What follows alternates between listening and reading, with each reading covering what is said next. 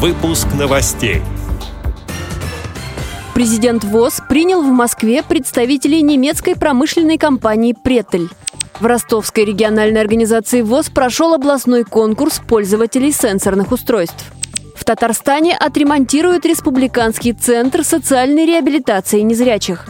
Специальным гостем фестиваля в КСРК ВОЗ стала российская актриса театра и кино. Далее об этом подробнее в студии Анастасия Худякова. Здравствуйте! Президент ВОЗ Александр Неумывакин принял в Москве представителей немецкой промышленной компании «Претель». Как сообщает пресс-служба ВОЗ, стороны подписали соглашение о стратегическом сотрудничестве.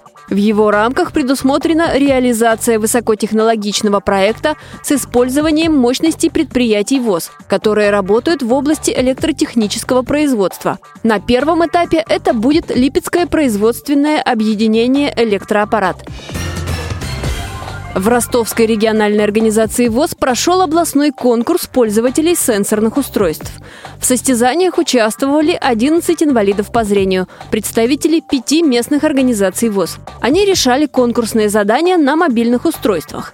С помощью программ невизуального доступа отправляли сообщения, выполняли математические действия, находили в библиотеке определенные книги и ответы на заданные вопросы в интернете. По итогам лучшим пользователем стал Даниил Гончаров, активист Таганрогской местной организации ВОЗ. Также на этой встрече участники поделились опытом пользования своими мобильными устройствами и установленными на них приложениями.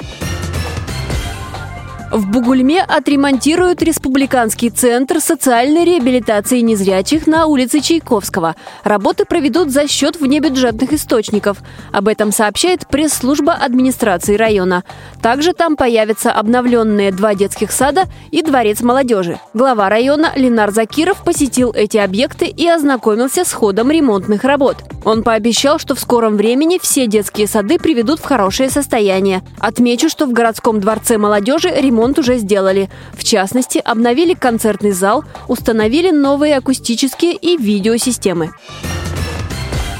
На четвертом Всероссийском театральном фестивале в Московском культурно-спортивном реабилитационном комплексе ВОЗ побывала советская и российская актриса театра и кино Лариса Лужина. Она стала специальным гостем праздника. Это такая форма творчества необходима всем. Вот я недавно была на фестивале тоже театральных коллективов, которые тоже приезжали со всей России. Это в нашей филармонии, в Москонцерте.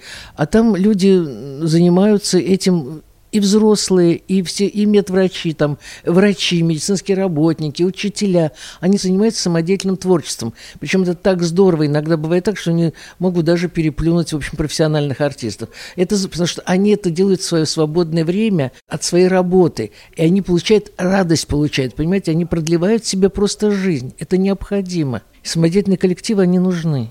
Сегодня у любительских коллективов финальный день выступлений и подведение итогов. Несмотря на то, что призовые места не присуждали, организаторы постарались сделать так, чтобы спектакли посмотрели театральные эксперты и смогли дать свою оценку стараниям участников из разных регионов. Эти и другие новости вы можете найти на сайте Радио ВОЗ. Мы будем рады рассказать о событиях в вашем регионе. Пишите нам по адресу новости собака ру. Всего доброго и до встречи!